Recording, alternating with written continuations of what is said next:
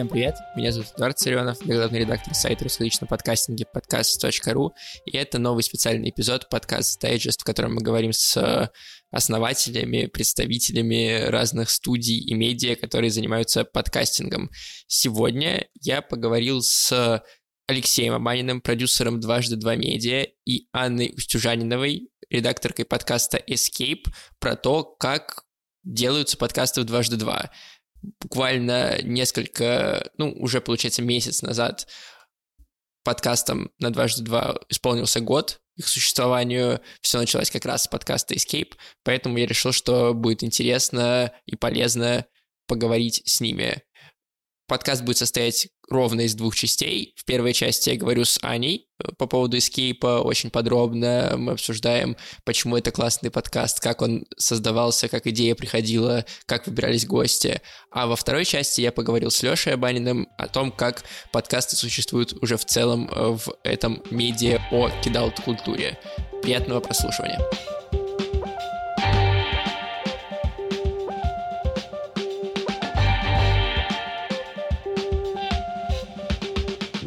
Escape год, поздравляю, во-первых. Ура, спасибо. Пару недель назад, да, ему вроде бы исполнилось? Да, 26 августа у нас вышел первый пилот, в 2020 году как mm-hmm. раз. И вот спустя год внезапно это дитя все еще живо. И это сумасшедшая новость. Ну, то есть никто не думал, что это дойдет до года. На самом деле все изначально думали, что, ну вот, сейчас попробуем, может быть, пилот получится, может быть, не получится, но интересный эксперимент, mm-hmm. интересный опыт. И вдруг уже два сезона, 20 выпусков, с ума сойти. Расскажи вообще, как появилась идея у вас там. Это же первый подкаст подкаст «Дважды два». Да, это первый, мы на нем как раз все обкатывали, и он родился очень стихийно. На самом деле, наверное, все началось с истории моего крестного. Это третий выпуск «Эскейпа» про коня Буджека и про алкоголизм. Если самапнуть, то э, мой крестный был сильным алкоголиком, и ничто ему не помогало, ни рехабы, ни какие-то курсы, ни кодирование, ничего. А вот он посмотрел Боджека и такой, блин, наверное, больше не стоит пить на полном серьезе и завязала, и до сих пор не пьет, до сих пор держится. Мы как-то, когда запускали еще дважды два медиа, мы понимали, что ну, это должны быть не только новости, не только какие-то подборки, не только писать про анимацию взрослым языком, но и про то, что анимация и поп-культура часть взрослой жизни. И мы никак не могли понять, нащупать вот эту вот частичку, в которой мы могли бы это все объединить, поженить поп-культуру, анимацию, игры и вот реальную взрослую составляющую. Mm-hmm. То есть рассказывать про налоги на примере Симпсонов, ну, не факт, что сработает. И вдруг появляется вот такая вот история моего крестного, про которую он мне рассказывает. Я пишу про нее в наш общий чат, и Леша, по-моему, переходит на капс, типа, вот это оно, вот такие истории нам нужны, вот так мы поженим взрослую жизнь и поп-культуру. Я поговорила с крестным, мы это все записали, тогда еще это было не в формате подкаста, а в формате текста. Текста. Угу. Да. Расшифровали, выпустили такие Отлично, мы молодцы. Вот это теперь будет у нас какой-то там плюс-минус регулярная рубрика, если будем находить такие истории. И где-то в процессе появлялась мысль про то, что ну, в тексте оно не так звучит. Mm-hmm. То есть теряется интонация, теряется честность, искренность и какие-то акценты. Им такие, ну, наверное, было бы неплохо попробовать однажды это сделать подкастом. Все такие, да, да, однажды попробуем. Но как бы опыта не было, и мы вообще не понимали, куда соваться, куда тыркаться, с чего начинать. И как-то подзабили. Ну, то есть мы понимали, что если такие истории еще будут появляться, может быть, на их примере мы попробуем что-то в аудиоформате. Но что-то заглохло на какой-то mm-hmm. момент. И примерно через, мне кажется, 5-6 месяцев случилось так, что у меня у самой была история, где я прошла через не самый приятный жизненный опыт, абуз, назовем это так.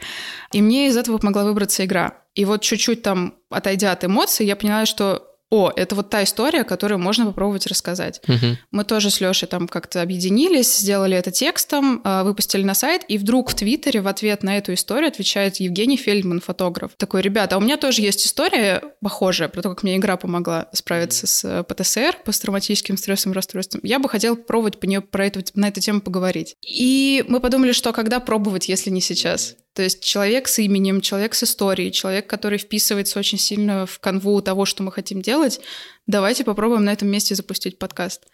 И вот просто реально на двухнедельном каком-то марафоне мы так, так, студия, так, сценарий, так, название, обложка, все, просто погнали. То есть это реально было такое, что мы Экспресс. не понимали. Абсолютно. Мы не понимали, что делать, как правильно запускать подкасты, как неправильно, какие могут быть ошибки. Просто вот мы зажмурились такие сильно и давай, что-то получится, что-то получится. Ну и кажется, что получилось. Ну, раз год существует и выходит, значит, получилось, правильно? Мы с тобой Кажется, об этом сейчас да. говорим. Но это правда вот был такой опыт, что может получится, может не получится, но давай попробуем. Ну, то есть никаких ставок не было изначальных. Абсолютно. Бюджет пилота Эскейпа — это полторы тысячи на студию. Все. Мгм. А, еще сколько-то мы за обложку заплатили Насте, э, Настя Самохина, кажется, которая нам все дважды двашные обложки рисует для подкастов. Все, это весь бюджет как бы. То есть если вдруг не пойдет, ну ничего страшного, мы ничего не потеряем. А так как-то получилось, что вот одно за другое зацепилось, и мы поняли, что это вот тот формат, который очень хорошо укладывается в идею дважды два медиа, что поп-культура — это тоже для взрослых вообще-то. И человек с именем ну, как бы начинать какой-либо проект, пилот, Ну да, лучше. выпускать, да. То есть сразу его аудитория тоже приходит к тебе, и как-то можно на этом сыграть. Мгм. И вот все так сошлось, совпало, поехало, что дальше люди как-то даже во многом сами приходили, герои. А изначально, ну вот не было выделенных каких-то дополнительных ресурсов, ровно потому что это такой эксперимент, да, абсолютный. Да, ну то есть, э, на самом деле идея про подкасты очень давно еще витала в формате запуска «Дважды два медиа», что это должно быть составной частью медиа. Ну, должны у нас быть подкасты. Но вот как бы мы, тексты, что-то немного понимаем про видео, именно диджитальная редакция, а подкасты совсем в другую сторону. То есть мы не понимали, как к ним подступаться. Оказывается, что не нужно было никаких миллиардных курсов проходить, дорогостоящих, там, 10 месяцев учиться, чтобы записать подкаст. Нужно было вот, правда, просто зажмуриться и понять, что оказывается, так можно, оказывается, так работает. Так что ставок, правда, абсолютно никаких не было, просто эксперимент. А как над сценариями, ну вот э, вы делали тексты в основном, ну и какое-то количество видео, а До тут этого, вдруг, да? ну до этого, да, а тут вдруг надо сделать э, подкаст, а- аудио, насколько отличалась для тебя работа? Наверное, тут основной вот как раз с пилотом, основная идея была в том, что э, мы не до конца были уверены, что это получится именно подкаст. То есть мы шли разговаривать в студию, записывали на микрофоны. Если получится именно подкасточная история, класс. Если не получится, просто расшифруем и пустим текстом. И, наверное, именно это стало какой-то очень успокаивающей в этом плане точкой, что я не, не думала о том, что надо как-то особенно Мгм. писать сценарий, особенно продумывать путь интервью и вот это все. Я написала просто простой сценарий, простые вопросы про то, как раскрыть героя, у которого есть вот такие вот водные, и вот я хочу, чтобы он рассказал мне свою историю. И тут, наверное, очень сильно еще сработал мой талант, что я очень сильно эмпатичный человек, и иногда это доставляло какие-то проблемы, конечно, в жизни, потому что быть высокочувствительным — это иногда тяжело. Но вот в формате раскрывания людей и разговоров на какие-то искренние, честные темы я думаю, что это сработало бы в любом формате. Мгм. Видео, текст, аудио. Наверное, вот просто на этом я села на этот поезд и ехала, и так и сработало. Мгм. А как вы истории находили потом? Ну, первые три вот ты рассказала. Насколько Мгм. не было ли тяжело искать вот этих людей, которые бы рассказывали? В какой-то момент было сложно, был прям затык, что мы уже как-то встали на рельсы регулярности, Мгм. но в какой-то момент не было историй вообще. Мгм. То есть мы прям были на нуле. У меня не было ни героев в запасе, ни истории, ничего. И ну, с, с поиском героев сработало вообще все. То есть сработало то, что я оставляла в описании эпизодов свою почту, то, что я в некоторых выпусках призывала, что, ребят, если у вас есть истории, пожалуйста, пишите, рассказывайте, делитесь ими. А, Сработало то, что есть какая-то такая маленькая твиттерская тусовка, которая широкий круг охватывает, и когда я кинула клич про поиск героев, там Анатолий ноготочки репостнул. Потом еще и со своей историей пришел, но уже во второй сезон. Все как-то вот друг за друга цеплялось, то есть это всегда было «уф, как повезло», «уф, герой нашелся», «ух, как хорошо». В некоторых э, На выпусках- тоненького. Да, да. В некоторых выпусках это были мои друзья, там, наверное, истории 4, может быть, 5 историй, это вот, да, мои знакомые. А все остальное это уже такое около сарафанное радио. И на самом деле я не знаю, будет ли третий сезон, до сих пор как бы нет никаких точных подтверждений со стороны дважды два. Но даже вот сейчас, условно, у меня есть небольшой запас героев, которые, если что, я понимаю, что я могу к ним прийти, у них есть истории, и мы можем попробовать с ними что-то сделать и раскрутить историю. Ну, то есть у тебя есть запас, да? Сейчас да. И даже вот возвращаясь, да, я сбилась немного, возвращаясь в тот момент, когда э, запаса не было, помогало абсолютно чисто чудо, что откуда-то в нужный момент писали люди, писали на почту, писали в Инстаграм, писали в Твиттер, что, кстати, вот есть я, или вот есть моя знакомая, вот есть мой друг, тоже есть какие-то истории про то, как спасала поп-культура. Можно попробовать. И я пробовала, и это срабатывало, и это спасало. Классно. А много было людей, которые писали, и это как бы оказалось проходящей историей, неподходящей или мимо куда-то? Были ли записи, которые вы сделали, и такие, блин, не, не работает, не пойдет? Да, была одна такая единственная запись, поэтому вот сейчас на момент там двух вышедших сезонов есть э, 21 запись и 20 вышедших эпизодов. В общем, да. Одна женщина, она как-то нашла меня на Фейсбуке, тоже через сарафанное радио. Кто-то из знакомых поставил лайк э, потом еще один лайк, потом вылезла в новостях, в ленте, и вот это все. Она меня нашла, она мне написала, мы с ней договорились, и у нее была довольно клевая по заявке история, что она переехала в Штаты из России, и не могла никак влиться в школу вообще. То есть одноклассники ее не принимали, она еще въехала посередине года. Короче, вот ну, такая, знаешь, стандартная, практически голливудская история, сериал для Netflix. И то, что ей помогло, это то, что она начала смотреть Бивиса и Батхеда по MTV, и в школе начала разговаривать их фразочками. И к ней потянулись люди со всех сторон, что «О, она в теме, она шарит, она знает, что такое Бивис и Батхед». Но я была не очень скилловым интервьюером на тот момент, и запись ушла немного не туда. Она очень много рассказывала про свою личную жизнь, про фестивали, про подруг, про парней и вот это вот все прочее. И я, мне не хватило нервов в тот момент ее. Вот она так искренне про это рассказывала, что я не, не могла понять, где ее остановить. Mm-hmm. Поэтому запись пошла не туда. И пришлось оставить. А перезаписывать не, не пробовали? Или решили, что ладно уж? На тот момент меня бы не хватило навыков ее вести по правильному пути. Сейчас, возможно, уже да. И, может быть, если будет третий сезон, как раз я попробую к ней тоже вернуться. На тот момент я не понимала, как это обрывать человека посреди фразы, посреди предложения. Это было, мне кажется, типа четвертый или пятый выпуск, вот примерно так, самое начало пути. А как нарабатывался навык? Просто опытом или ты что-то читала, что-то смотрела? Я в какой-то момент начала разбирать Урганта и Познера и Дудя вот с точки зрения, а как они шли к этим вопросам. Mm-hmm. И это тоже мне помогало в какой-то момент, то есть я понимала, что по ходу интервью я могу вот эту вот линию сюда, например, прикрутить. Mm-hmm.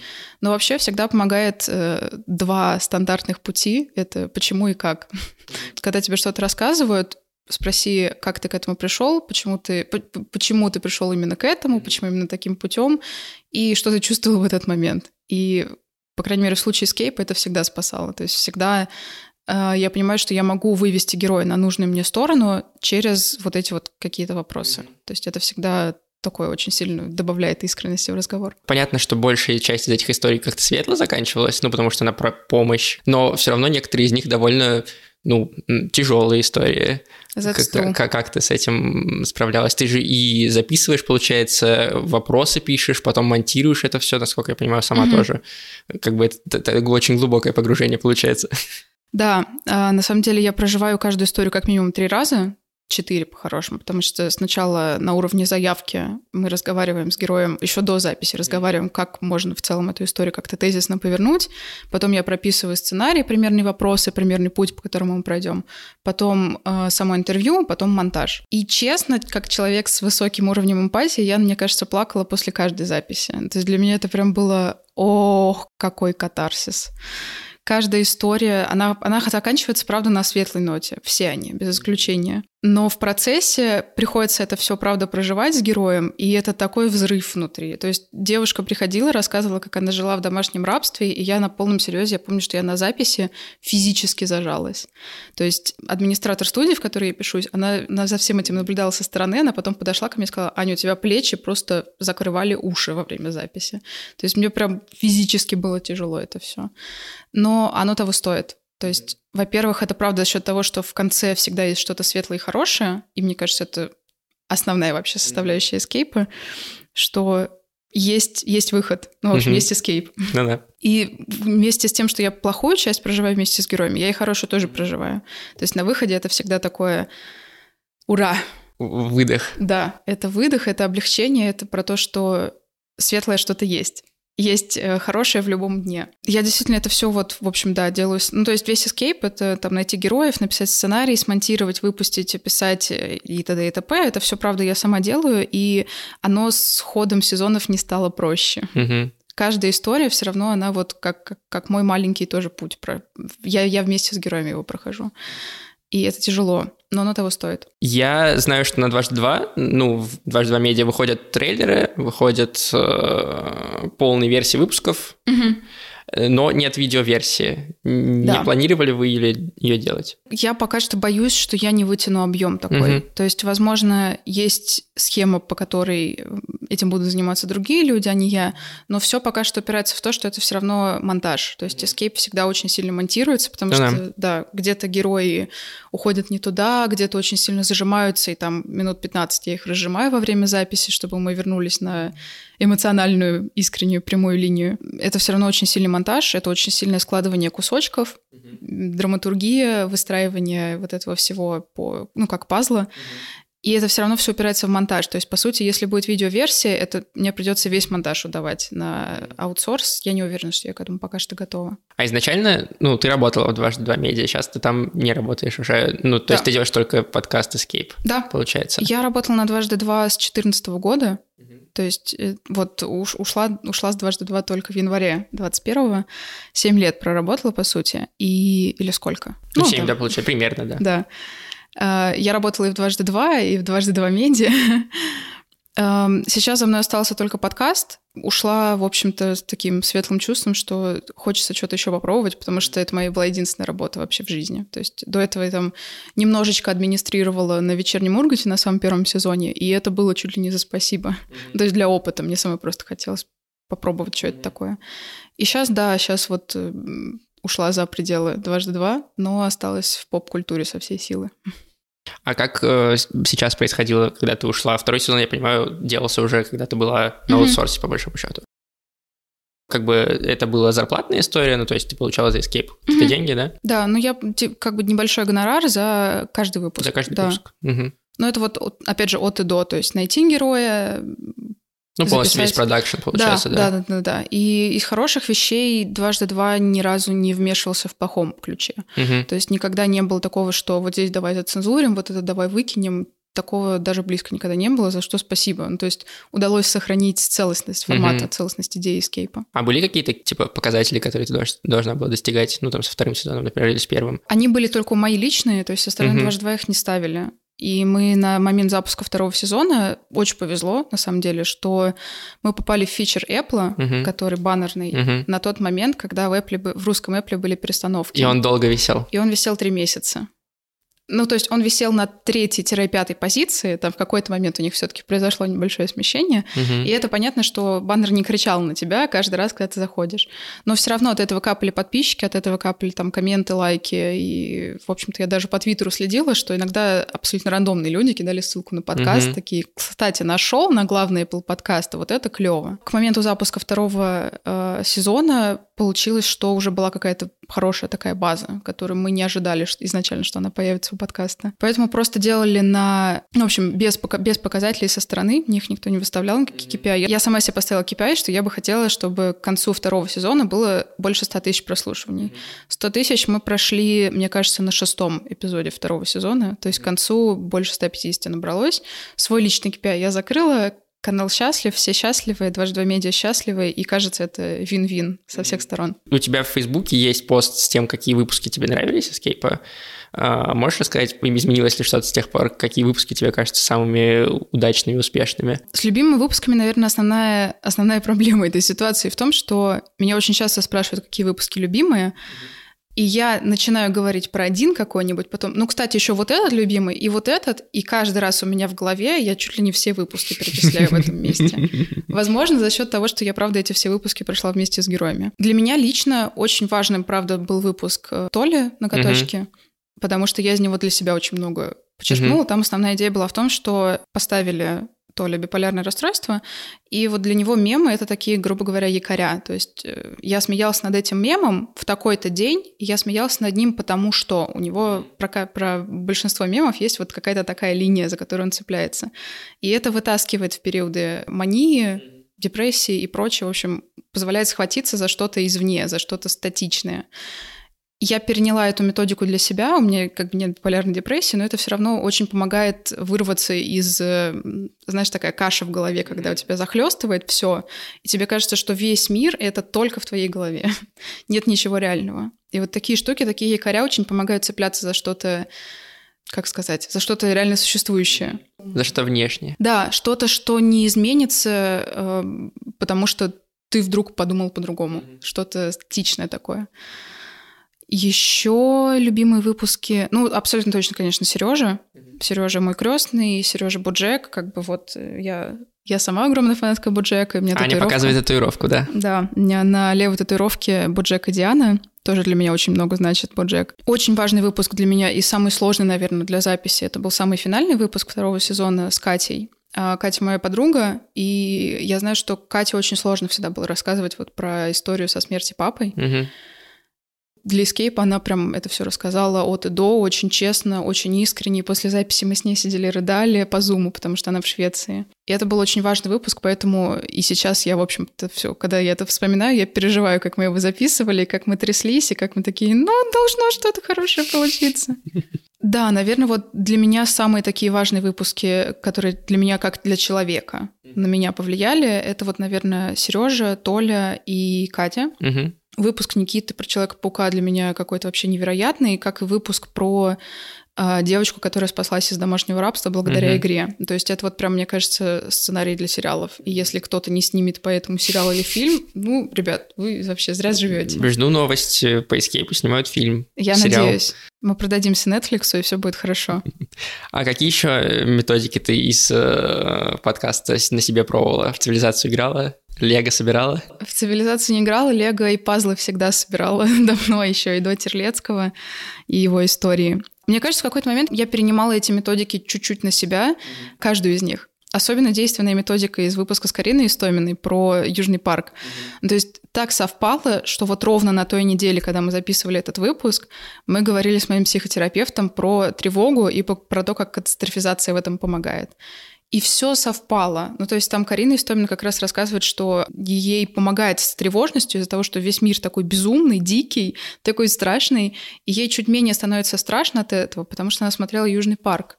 А в Южном парке, ну, там прям совсем все плохо. Как бы огромный робот Барбара Стрейзенд, ну, в сравнении с этим, там то, что происходит прямо сейчас на улице, это не так страшно. Ну да. И на улице, и в новостях. Ну, то есть есть какие-то уровни. Как будто кажется, что ты уже видел дерьмо похлеще, потому что смотрел Южный парк. И вот эта методика, причем Карина про нее рассказывала абсолютно в отрыве от э, терапии, от КПТ. И вдруг вот так совпало, что мы поговорили про это с психотерапевтом, я прихожу на запись, и это один в один. Это прям готовая терапевтическая методика, которая самая действенная в борьбе с э, тревогой. Тревожностью. Да. Ты просто представляешь, что самое плохое может случиться. И я, ну, то есть никогда не произойдет самого страшного, о чем ты думаешь. А если и произойдет, то ты это в голове уже представил. Ты чуть-чуть на самую капельку это пережил. Это уже не так страшно. И, наверное, еще очень сильно классная методика. Я ее пока что целиком не пробовала на себе. Из выпуска про, про диско Elysium. Там все построено, конечно, на механике диско Elysium, про то, что тебе приходится разговаривать с какими-то составными частями своей головы, mm-hmm. своего внутреннего мира. Там вот здесь вот эмпатия, вот здесь вот тяга к алкоголю, вот здесь вот э, чувство юмора и так далее. И это помогает очень разложить себя на какие-то составные части. Ну, то есть на самом деле понимание, что ты как целостный человек состоишь из очень большого количества каких-то отдельных подчастей, оно чуть-чуть облегчает жизнь, потому что становится конкретно понятно, что ты такое, mm-hmm. что ты за человек. Вот у тебя настолько-то там, например, развитое чувство юмора. А, вот так ты любишь шоколад, а еще у тебя там, не знаю, тебе гораздо больше нравятся собаки, чем кошки и прочее. И когда ты раскладываешь себя на составные части, в кризисные ситуации ты понимаешь, к какой конкретной части есть смысл обратиться, да. Это тоже очень помогает. Конкретно с Disco Elysium я не пробовала еще эту методику, но после записи с Вовой попробовала это все разложить на себе и так, слушай, а да, я поняла себя чуть лучше. Ну, это еще терапевтический эффект подкаста, конечно, такой сильный. Да, Спасибо, что говоришь. Это, это, это супер важно, и мне как раз... Это та часть, которую мне очень хотелось донести этим mm-hmm. подкастом, чтобы он был как такая терапия немножечко. Mm-hmm. А сейчас, пока Escape не выходит, не было ли у тебя мысли запустить что-то еще, уже имея тот опыт создания подкастов, который у тебя есть? Может быть, самой что-то без дважды два? Слушай, приходят, конечно, такие мысли. Наверное, главный момент здесь в том, что я не могу придумать что-то настолько же действенное, настолько же эмоциональное, как Escape. А мне очень хочется, чтобы то, что я делаю, было честным, искренним, эмоциональным. Это вот, ну, как бы это вся я. И было бы странно делать продукт, который не не, не суть меня, не передает мою суть. Я не могу пока придумать идею, куда пойти. Я думаю про это, и, может быть, там, не знаю, с дважды два, без дважды два, с кем-то еще. Может быть, что-то и получится. Пока что нету какой-то конкретики, а без конкретики идти, мне кажется, не вариант. Но тебе хочется, да? Хочется. Мне очень понравилось делать подкасты, и, наверное, самое главное, что я поняла вот на этом опыте, это то, что иногда тебе не нужно иметь огромного бэкграунда для того, чтобы пойти и что-то сделать. Можно просто зажмуриться, попробовать сделать так, как кажется правильным. То есть просто попробовать взять интервью, попробовать поговорить с человеком как с другом, попробовать э, вывести на какую-то честность, искренность любого незнакомого тебе человека в разговоре, попробовать открыть Audition и найти там кнопку «обрезать запись», попробовать удалить шумы. Ну, в общем, просто взять и пробовать. И кажется, что подкаст это очень удобная в этом плане точка входа, mm-hmm. потому что с видео работать гораздо сложнее. С текстами наверное, кому как. То есть mm-hmm. мне проще всего, конечно, работать с текстами, но я знаю, что для, для многих это такое... Тексты — это прям тяжелая работа, да. да. И идет тяжело, и страх белого листа, и там грамматика запятые очень часто останавливает людей. Если что-то из школы забыл, mm-hmm. все, дальше мы не работаем, потому что я не знаю, как обособить причастный оборот. Правильно. А с подкастами кажется, что в этом плане просто, потому что это разговор. Ну да. У тебя, правда, очень маленькая точка входа, входной порог. Супер. Спасибо тебе большое, что, мне кажется, у нас получилось хорошо и про подкаст рассказать, и про то, как ты его делала. Ура, спасибо тебе. Это было здорово.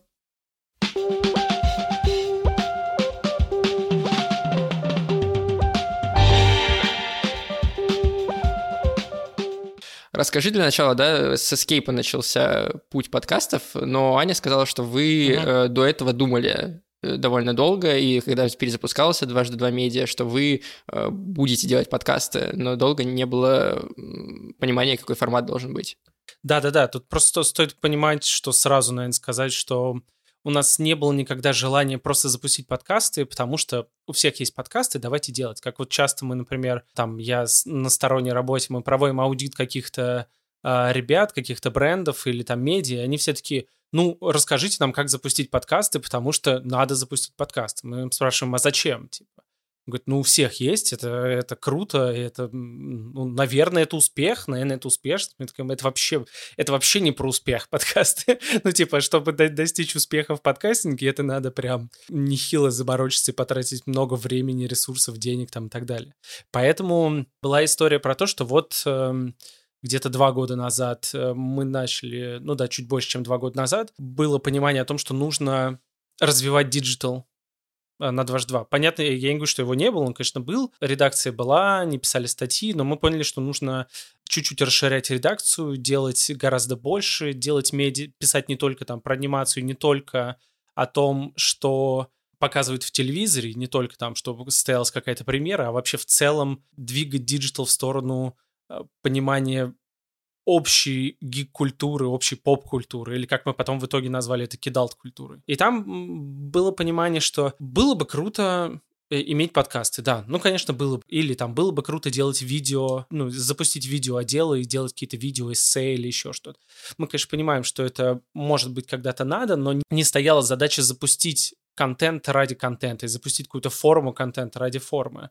А мы понимали, что когда мы поймем, что этот контент, который мы хотим сделать, более удобоваримый именно в аудио, тогда мы запустим аудио. Мы, конечно, немного параллельно думали о том, что в будущем в любом случае будет когда-то, да, то есть э, поэтому мы там в бюджет на год э, засунули пульт, микрофоны и так далее, просто или то же самое для видеоотдела, камеру и какой-то микрофон, чтобы у нас было хотя бы первоначальный такой базис технический, чтобы хоть что-то можно было бы делать э, в отрыве от телепроизводства. Потому что в телепроизводстве, конечно, есть камеры, микрофоны, но у них столько работы, что чем мы будем приходить, такой, пожалуйста, дайте нам микрофончик, мы хотим поговорить. Поэтому, конечно, понимали на будущее, что это нам пригодится. Так вот, и, в общем, делали-делали мы диджитал, начали э, развивать э, редакцию, начали развивать диджитал, э, нас стало больше, мы поняли примерно, о чем мы хотим писать, как мы хотим писать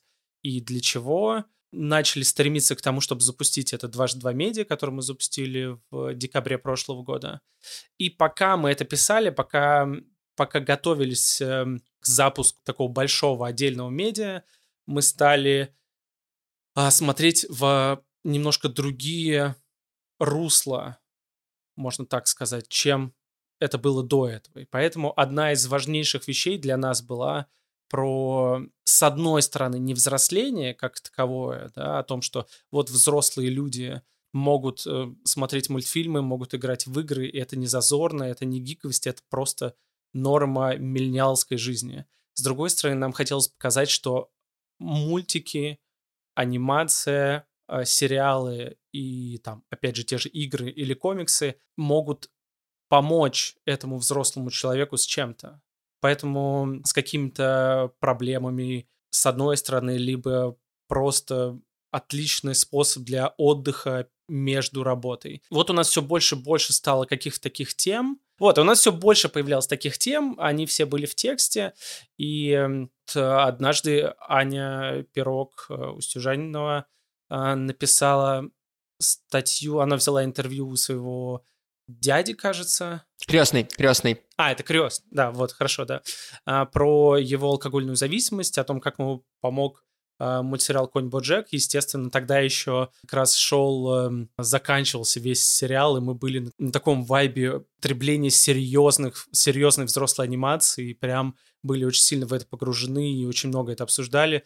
Мы это как бы написали текстом, это круто, это выстрелило, э, было очень много там расшаров, было очень много фидбэка, в Фейсбуке много об этом писали. И в целом там еще было очень круто, что мы еще не писали много контента, да, он у нас был, но если что-то выстреливало, то это выстреливало очень сильно, потому что сейчас мы, может быть, слишком много пишем, и какие-то вещи не замечаются. Тогда там по чуть-чуть пишешь такие какие-то небольшие вещи, и здоровые, классные штуки выстреливали очень сильно. И, в общем, это такие классная история. Мы стали брать еще больше, ну, стали еще больше писать подобных Э, вещей. И в итоге мы поняли, что было бы круто эти тексты делать форматно по-другому. Потому что, да, конечно, ты читаешь текст, это огромное полотно, но очень сложно почувствовать те эмоции, которые человек тебе отдает. Тем более у нас не то чтобы супер профессиональная редакция в плане текстов, да, мы пишем, некоторые пишут хорошо, некоторые пишут похуже, но, например, мы не можем сравниться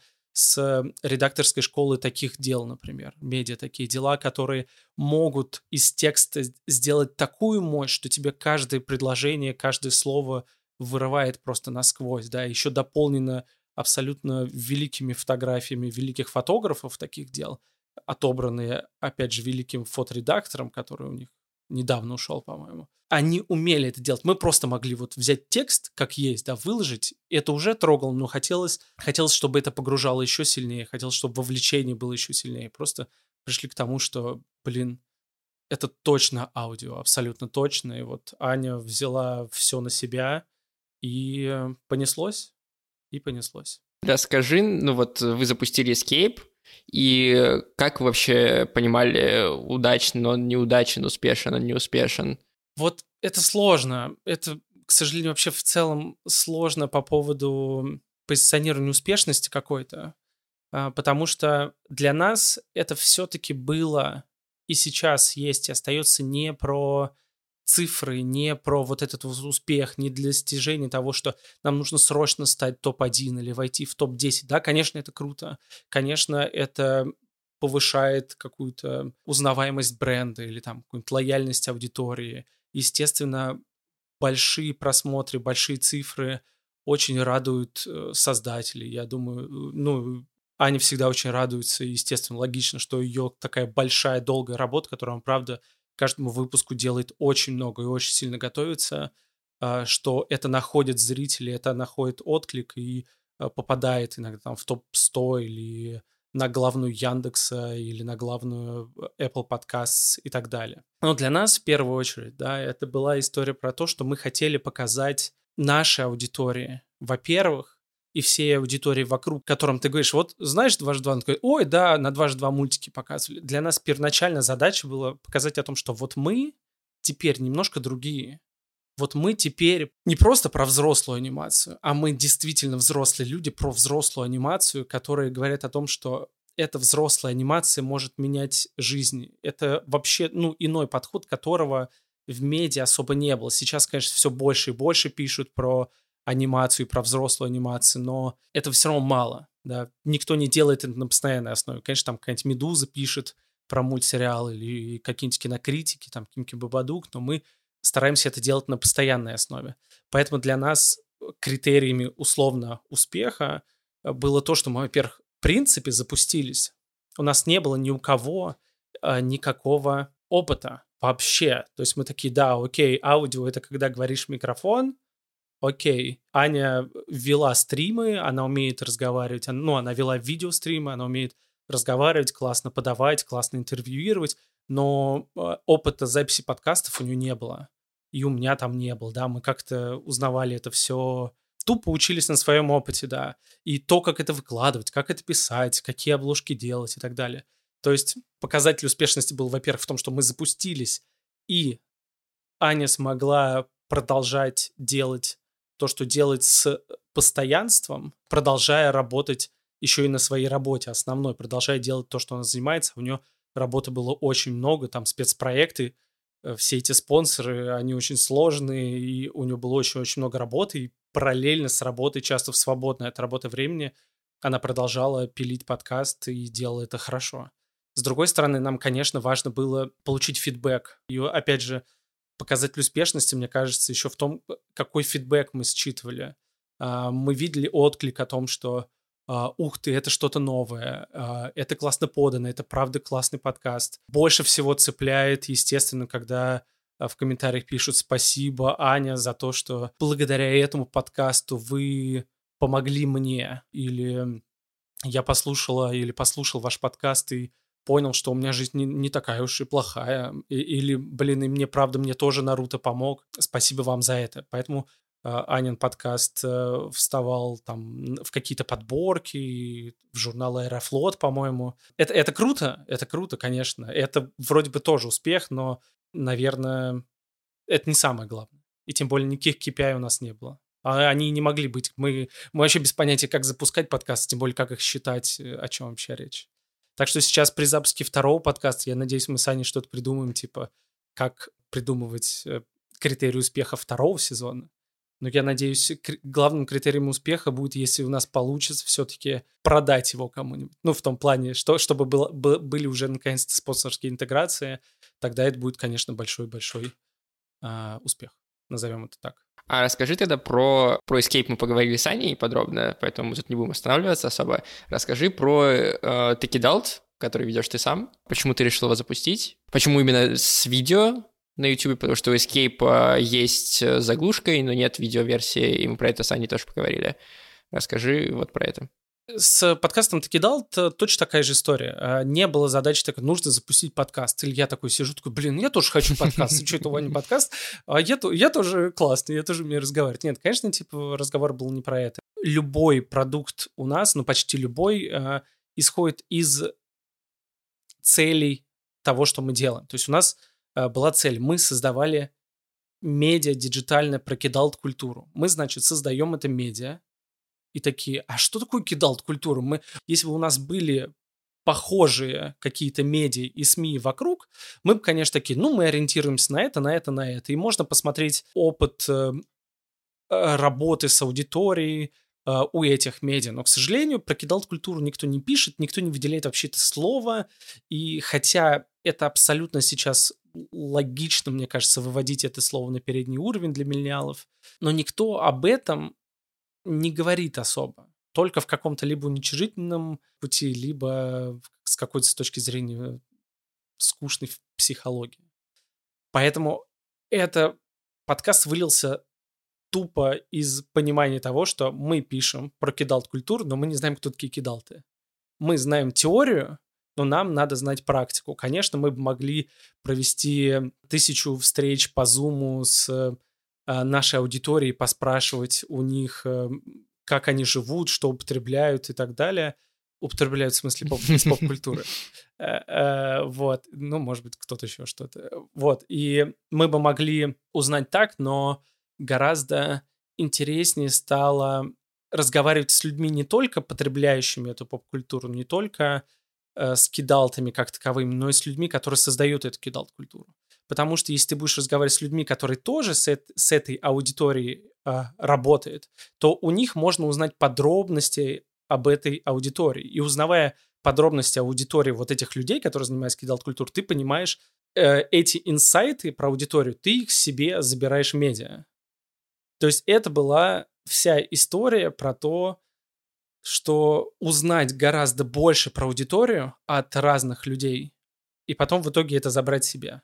Поэтому, мне кажется, в отличие от подкаста Escape, который можно делать очень-очень долго, продолжать его делать, может быть, даже менять формат, может быть, даже менять посыл или еще что-то, он будет продолжаться, я надеюсь, а, и все будет хорошо с ним. То вот насчет подкаста Кидалт я не уверен, что есть смысл его делать долго, потому что главная задача в этом подкасте было, правда, понять, лучше понять, для кого пишет, для кого работает э, редакция «Дважды два медиа». И в какой-то момент мы поймем все, я надеюсь. Но в целом, в целом все равно есть э, ощущение, что мы немножко повторяемся уже, потому что, конечно, там первые 10 выпусков ты постоянно берешь какие-то новые инсайты, такой, ребята, смотрите, вот у того чувака, оказывается, они там на Ютубе делают вот это, вот это, а мы так не делаем, давайте это забираем. То есть в итоге итог всего подкаста «Ты кидал» будет такой большой-большой а, документ, где будет очень подробно расписано поведение аудитории кидал. Ну, то есть это такая внутренняя штука, которая сделана еще и наружу как контент. Два, два зайца сразу. Да, абсолютно. То есть она не исходила из того, что типа давайте запи- запустим еще один подкаст, потому что надо подкаст. Мы просто понимаем, что нам нужно понять аудиторию, нам нужно понять, для кого работать. Просто нашли форму, которая бы можно было бы, правда, убить двух зайцев, и которая могла быть интересна не только нам, а всем остальным тоже. Поэтому вот э, мы как-то пришли вот к этому. Причем название придумали очень давно, Э, по-моему, даже Аня его придумала. Я не, я не помню, как, как мы об этом говорили, но да, мы постоянно говорили «Кидалт, кидалт, культура», и всплывала эта песня «Ты кидалт», э, ой, «Ты кидал» группа «Пятницы», мы такие «Когда-нибудь, когда-нибудь мы сделаем из этого «Ты кидалт». Поэтому не было никакого промедления в придумывании названия этого подкаста. А почему видео? Ну, запустив Escape, мы как бы видели, увидели вообще, какие цифры на подкастинге. Потому что со стороны есть ощущение, что подкастинг в России — это такая огромная-огромная субстанция, где очень много людей, все медиа запускают подкасты только потому, что это очень успешный формат, и количество людей, которые потребляют подкасты, измеряется миллионами. Но в какой-то момент мы узнали, что это вообще не так.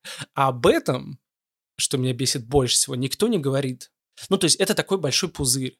Есть еще очень похожая история про рекламу в журналах печатных в России. Реклама в печатных журналах – это один из самых дорогих рекламных а, пакетов вообще в медиа. Но если посмотреть, какие тиражи в журналах, то возникают большие вопросы. Ребята, нах... Ребята, а зачем вы вкладываете так много денег в эту рекламу? Я понимаю, что ее увидит много людей, но не так много, если вы просто сделали баннерную рекламу на улице, например, да, или на каком-нибудь сайте популярном. Такая же история с подкастингом. Мне казалось, я, я просто вообще слушал подкаст очень давно, еще когда был э, сайт arpod.ru, а, я обожал Вась Стрельникова, сам не занимался подкастингом, потому что там в каких-нибудь 2009-х годах э, сложно было найти аудио технику как таковую, не было подкастерских. Э, я просто слушал, и нам всем казалось, что это вот такая небольшая тусовка. В итоге, спустя 10 лет, хочется сказать, что это все еще очень небольшая тусовка. Так вот, и есть понимание о том, что из-за того, что очень сложно охватить а, аудиторию а, большую, да, ты все равно делаешь подкаст, тебе хочется, чтобы это слушало больше людей, гораздо больше людей. Хочется, чтобы это слушали люди не только, которые тупо сидят на этих всех сайтах и сервисах и слушают это постоянно. Хочется выходить чуть-чуть в сторону. Поэтому, естественно, большинство подкастов начинает записывать видеоверсии. Да, это касается почти любых подкастов. У кого есть возможность, они делают э, видеоверсии. Если у тебя есть возможность И деньги ты делаешь прям красивые, если денег нету, то просто делаешь заглушку и так далее. Поэтому у меня сразу возникла идея делать еще параллельно видео-контент. Опять же, у нас нету денег на какой-то большой продакшн. А, это все видео, это просто я ставлю на штатив и, на, и ставлю камеру одну. Я вообще не смотрю, записывает она или нет, поэтому есть видосы, которые заканчиваются где-то на середине, и потом идет просто заглушка, и я пишу, типа, ребят, камера села, извините. Но все равно есть понимание, что видеоверсия нужна. Привозил всегда с собой всю технику, расставлял, заодно взял штатив, еще камеры, у тебя там все отваливается, но ты привозишь всю технику один, все расставляешь и снимаешь, и, естественно, выкладываешь в YouTube ради, ради алгоритмов. Тут все просто. Если бы в подкастинге были алгоритмы, не было никаких вопросов вообще. Но так как это все ручное стримерское, то приходится, приходится делать видеоверсии. И это, кстати, очень заметно. То есть э, подкасты кидал слушать, ну, примерно в два раза меньше, чем Escape. Иногда в три, ну, если сравнить совсем с топами. Но, например, э, там, я не знаю, выпуск с Замаем из антихайпа на Ютубе там собрал больше 10 тысяч просмотров. А, это уже в подкастинге это считается хорошей цифрой, типа условно, да? А ты даже вообще, а ты вообще ничего не сделал, просто камеру поставил и выложил это условно. Но за счет алгоритмов, конечно, ты набираешь, набираешь какие-то цифры, дополнительные цифры, это важно, потому что, естественно, тем более все люди, которые создают подкасты, чтобы хвастаться своими цифрами, они начинают э, прибавлять вообще все, со всех возможных ресурсов, и всем кажется, ты такой успешный, а там просто тут накапало, тут, тут 10, тут 20, тут 30, и всего уже ого-го. Поэтому, конечно, абсолютно логично делать из этого видеоверсию или какую-либо другую версию, или делать э, какие-то тиктоки, я не знаю, но вытаскивать этот продукт на платформы, где работают алгоритмы, очень-очень нужно. Потому что пока это все такой холивар внутренний, где потребители контента слушают этот контент, а нужно выходить на более широкую аудиторию, конечно. Потом у вас запустился поп-девишник, третий ваш подкаст, совсем недавно на самом деле, ну, в относительных числах, если смотреть. Насколько я знаю, Лена и Наташа тоже это была их идея, и они сами его делают, по большому счету. Вот. И расскажи, как здесь э, проходила работа, какие были цели, надежды. Тут история была в том, что девчонки начали, по-моему, записали первый выпуск, такие, вот мы, мы, а что-то они в Инстаграм, по-моему, выложили или в Твиттер, такие, вот мы начали вести подкаст. Я такой, а что вы не для нас это делаете? Ну, типа, настолько это очевидно и логично с той стороны, что, опять же, этот подкаст, я бы не предложил это делать в рамках дважды два медиа, если бы это не выполняло какую-то очень четкую задачу. Задача этого подкаста, как ты видишь, Escape, мы поняли, это про то, чтобы сказать, что а, поп-культура гораздо шире, гораздо сильнее, гораздо важнее, чем мы ее себе представляем, и вообще то, что делает дважды два, это гораздо важнее, чем просто показывать мультфильмы или писать о мультфильмах ты кидал, это разговор про повод того, что у нас есть медиа, у нас есть кидалт культуру, мы пишем про кидалт культуру, давайте узнавать. Задача у поп-девишника вот какая.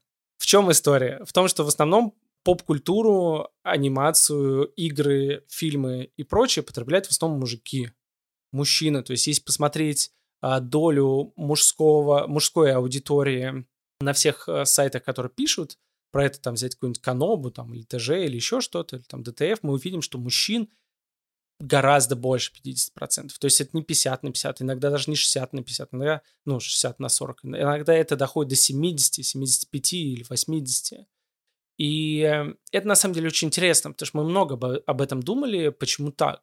И может быть, если это так, то зачем тогда писать о каких-то игрушках и каких-то играх компьютерных, которые играют девушки?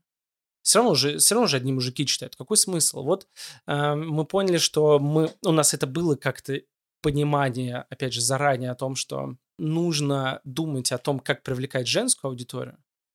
Да, мы, конечно, могли на этом поставить крест, но есть там 25% девушек, которые играют в AAA игры, например. Хотя меньше, по-моему. И мы такие, ну и ладно, бог с ними, будем работать на мужиков. Но на самом деле это же так интересно, потому что девушки не играют в игры и там потребляет меньше, может быть, поп-культурного контента, в чем я очень сомневаюсь. Не потому, что такой контент, и не потому, что девушкам неинтересно. Это, конечно, интересно. Мы ничем не отличаемся в том, для чего нам это нужно. Поэтому было интересно исследовать, да, и именно интересно было привлечь вот эту женскую аудиторию. И поэтому этот подкаст выполняет задачу привлечения женской аудитории.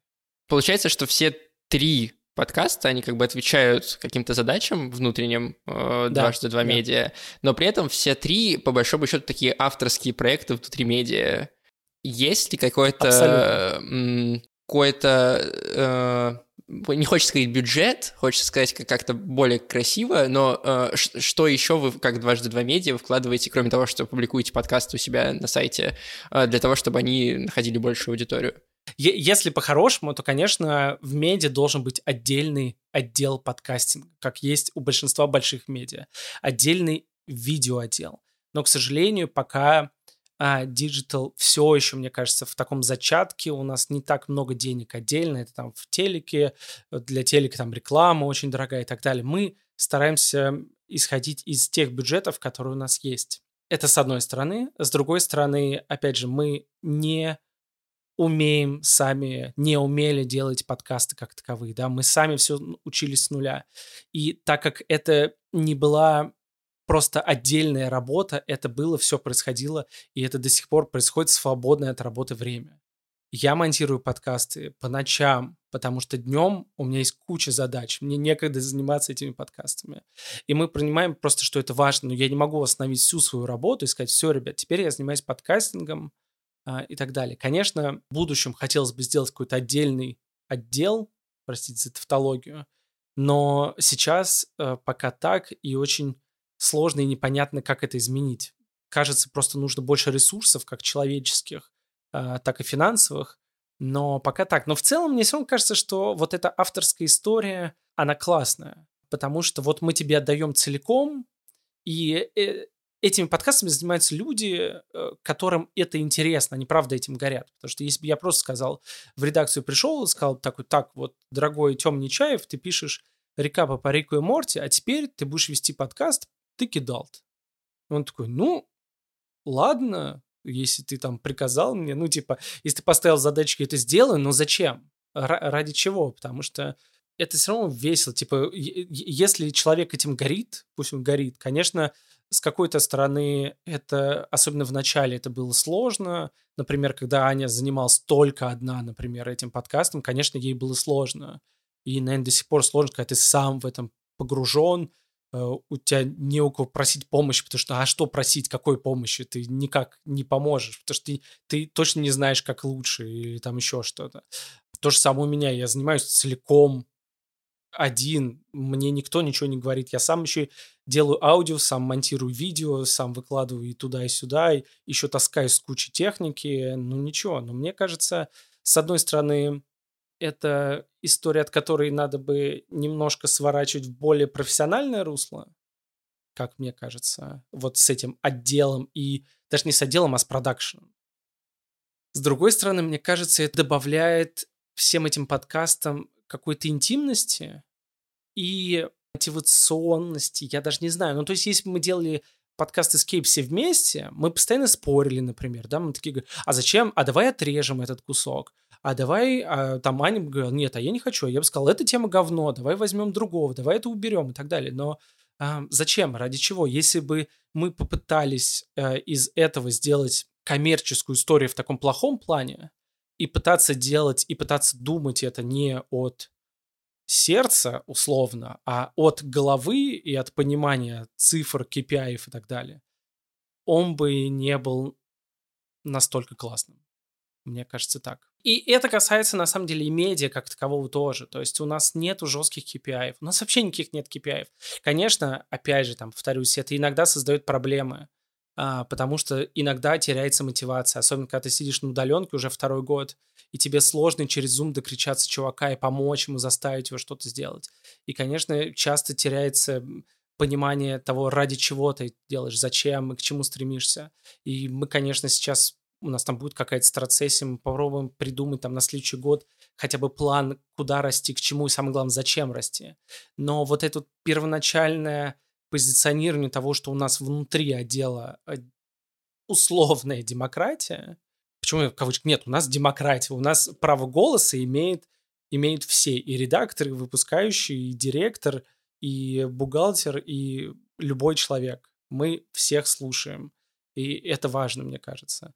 Вот, конечно, это сложно, потому что это утяжеляет процесс, потому что ты можешь разговаривать очень долго, эм, но мы все еще пока что, пока не очень выросли, мы стараемся держать вот эту историю о том, что этого от большой любви к поп-культуре, от большой любви к анимации, а не от того, что так, нам занесли денег, делайте продукт. Нет, нам это очень нравится, и мы все хотим это делать, хоть и все выгорели и хотим выйти в окно. Отлично. Леш, супер. Ты уже сказал про как бы будущее ты кидал то, что он рано или поздно закончится, э, потому что кончатся темы, которые стоит э, разобраться, в которых стоит. Про Escape ты сказал, что ты надеешься, что будет новый сезон. Ну, бю- бюджет, бюджет мы согласовали. На Аню бюджет мы согласовали. А хотелось бы, конечно, это еще продать кому-то, да. Потому что Аня говорила, что она пока не уверена. Ну, видишь, как хорошо. Ой, Аня, drama queen, come on. Все, все будет. Конечно, мы хотим. Это, мы, это, это сейчас главный наш подкаст, естественно. Естественно, это будет самая главная ошибка отказываться от него. Что будет с поп-девичником в будущем? Какие планы? Вот сейчас, э, прошлую пятницу вышел последний подкаст первого mm-hmm. сезона. И сейчас девчонки взяли какой-то перерыв там на месяц, э, полтора-два. И сейчас они все сходят в отпуск, и мы начнем думать о том, как бы это развивать, как бы это расширять. Потому что, например, вот в Текидалте я вижу рост постоянный, может быть, по чуть-чуть, который не зависит от темы. То есть я вижу все больше, больше, больше, больше постепенно. Поп-девишники как-то как схватили одну цифру, так вот на ней есть. Она стабильная, но кажется, нужно как-то идти шире и развиваться, поэтому, я не знаю, это мы будем с девчонками обсуждать и придумать какие-то новые форматы, новую перепаковку. Так. Какие еще есть планы?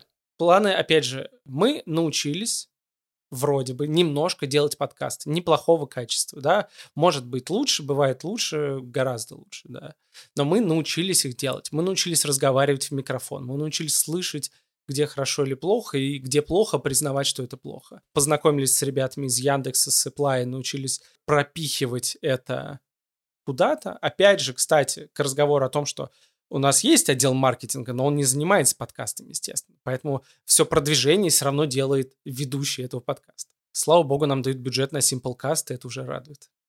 Но очень часто, кстати, я просто записываю подкаст своих денег, когда нет возможности приехать кому-то домой я снимаю студию, я такой, какая... я не хочу, типа, бегать, оплатите мне 2000 рублей в жопу, я свои заплатил, и все равно это мое детище, что я с ним и бегаю.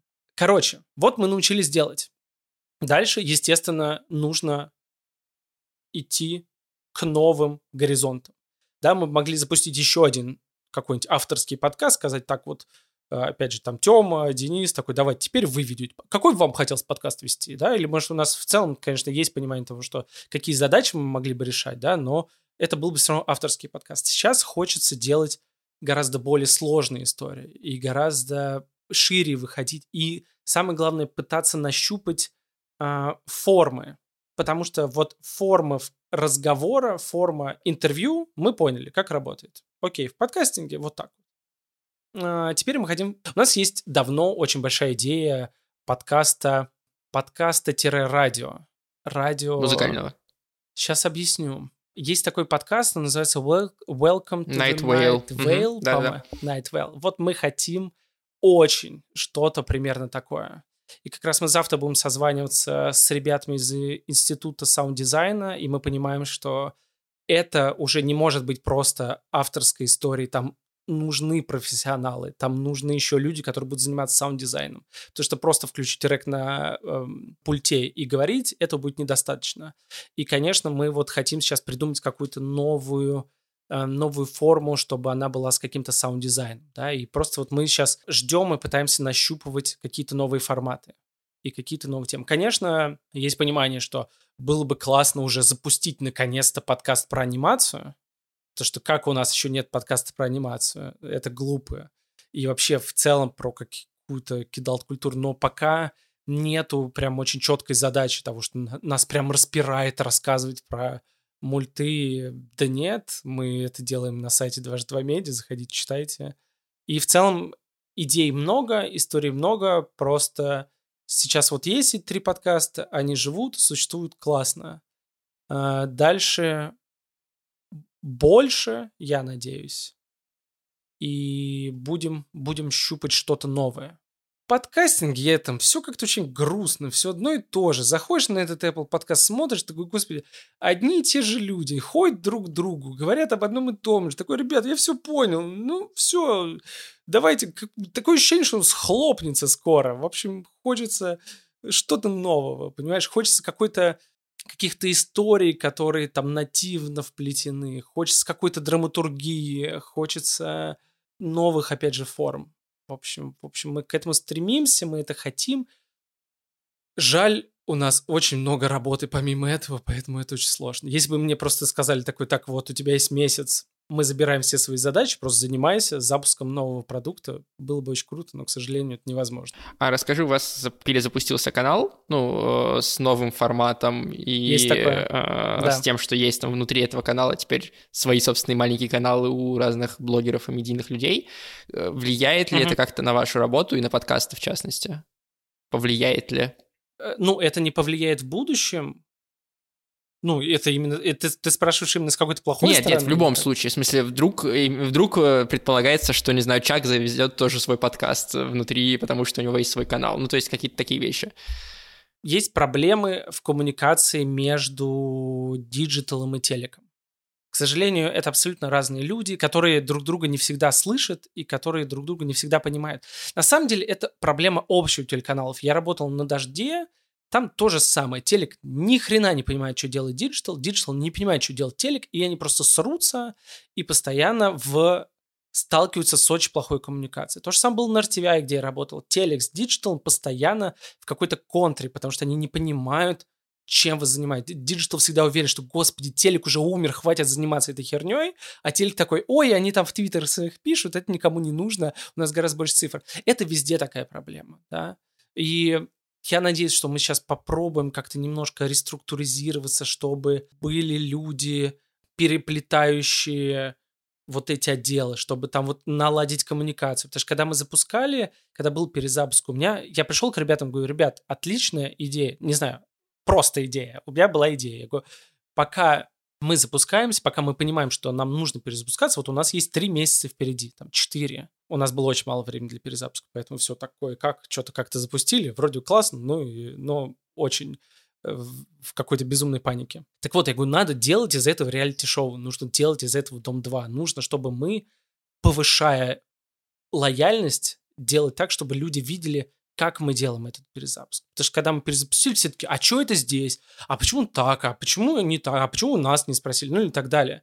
Нам нужно было бы просто раз в неделю разговаривать, например, вот там с директором поговорил, с программным директором, потом еще там с дизайнером и так далее, чтобы от всех э, слышать, как идет работа. разговор, ну, как идет угу. работа, как идет процесс, и куда он идет, и к чему он придет. Это же так интересно. Есть же такой жанр вообще в подкастинге о том, там, запустится угу. или не запустится, да, там мы начали, у нас стартап, и тебе, конечно, хочется драматургически дослушать это до конца, когда стартап запустится, ты выдохнешь, ты прожил огромную жизнь с этими ребятами, такие, вы молодцы, все, конец. Тут то же самое, но Опять же, так как все наши подкасты авторские, было бы круто, если был человек, который бы очень хотел этим заниматься. Конечно, вся редакция телеканала такая, да, идея классная, я не хочу этого продюсировать, точнее, не хотел. Э, точнее, я мог спродюсировать, запустить это, но вести э, это, заниматься постоянно вот эти интервью и поиском свободного времени людей, у меня сил на это вообще не было.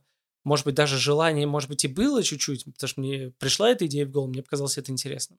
Но ресурсов нету совсем на это и не было. Это к вопросу все о том, что перезапуск телека никак не повлияет на подкастинг. Э, вот, мы бы хотели, мы бы хотели, чтобы это было более плотное переплетение всех частей канала, но пока это очень сложно. Пока это очень сложно. Может быть, мы к этому придем, может быть, мы найдем какие-то точки, в которых мы сможем пересекаться, и, может быть, это будет такой классный аудио-видео подкаст, который еще будет выходить в телеке. Кто знает, было бы круто, было бы круто. Потому что, ну, подкастов, видео-подкастов в телеке вроде нет особо. Нет, ну, особо нет, да. Да, было бы круто, если бы он был не только в промо, да, а вот прям вот отдельная программа у тебя выходит, 20 минут какой-нибудь там, какая-нибудь дичь происходит. Почему бы и нет? Давай последний вопрос.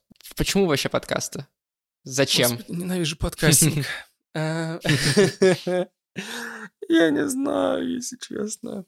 Я лично я, я люблю подкасты, да, я их, эм, я люблю слушать аудио как таковое. А, даже потребляя YouTube, я в основном потребляю YouTube фоном, потому что мне нравится слушать фоном, что там идет. Я постоянно у меня, я бегаю, у меня там что-то с YouTube, я там хожу, просто иду куда-то, меня постоянно что-то играет, меня постоянно в голове кто-то разговаривает. И я в целом люблю этот формат. Мне просто грустно, что он... Конечно, Лика Кремер на своих воркшопах говорит, что смотрите, как мы классно развиваемся, как подкастинг в России растет безумными темпами, но кажется, предложение на российском рынке гораздо больше, чем спроса.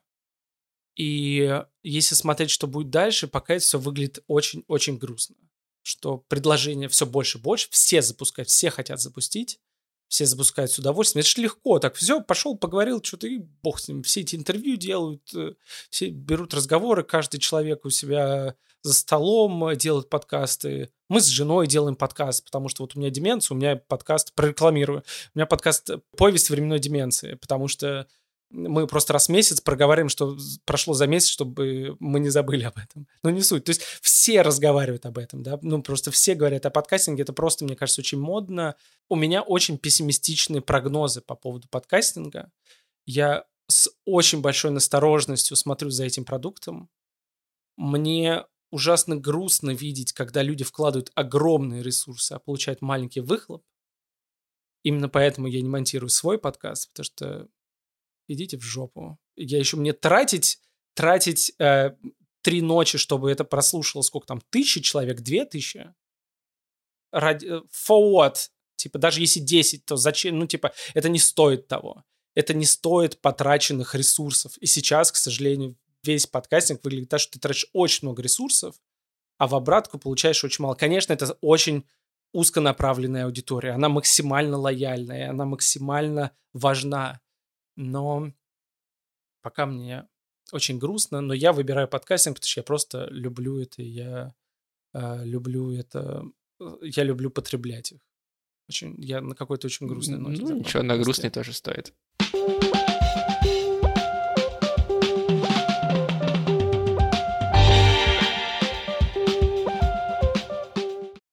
На этом все. Я, как всегда, благодарю наших патронов, которые поддерживают подкаст.ру. Это Радио Свобода, иностранный агент в РФ, Артур Ахметов, основатель студии Криопод, Дима Новожилов, основатель студии Сила Звука и студия Red Barn. Спасибо вам большое. Вы также можете поддержать нас на Патреоне, ссылка на который в описании выпуска и в описании подкаста. Это очень сильно поможет нам делать чаще и больше классного, интересного контента, в том числе интервью с основателями студии. Студии осталось еще много, медиа осталось еще много, поэтому специальные выпуски продолжат, я думаю, э, регулярно плюс-минус выходить. Я говорю спасибо Вике Афониной, редакторке подкаст.ру, которая готовила вопросы для Ани Устюжановой для этой части интервью. И Призываю вас ставить нам оценки, писать отзывы, комментарии и в чате подкасты и подкастеры рассказывать, как вам этот выпуск. На этом все. Я не буду говорить, что мы услышимся на следующей неделе на этой неделе, потому что последнее время подкаст Дайджест выходит не очень регулярно, за что извините, но думаю, что скоро, скоро и новости вернутся, и все будет хорошо. Будьте в курсе.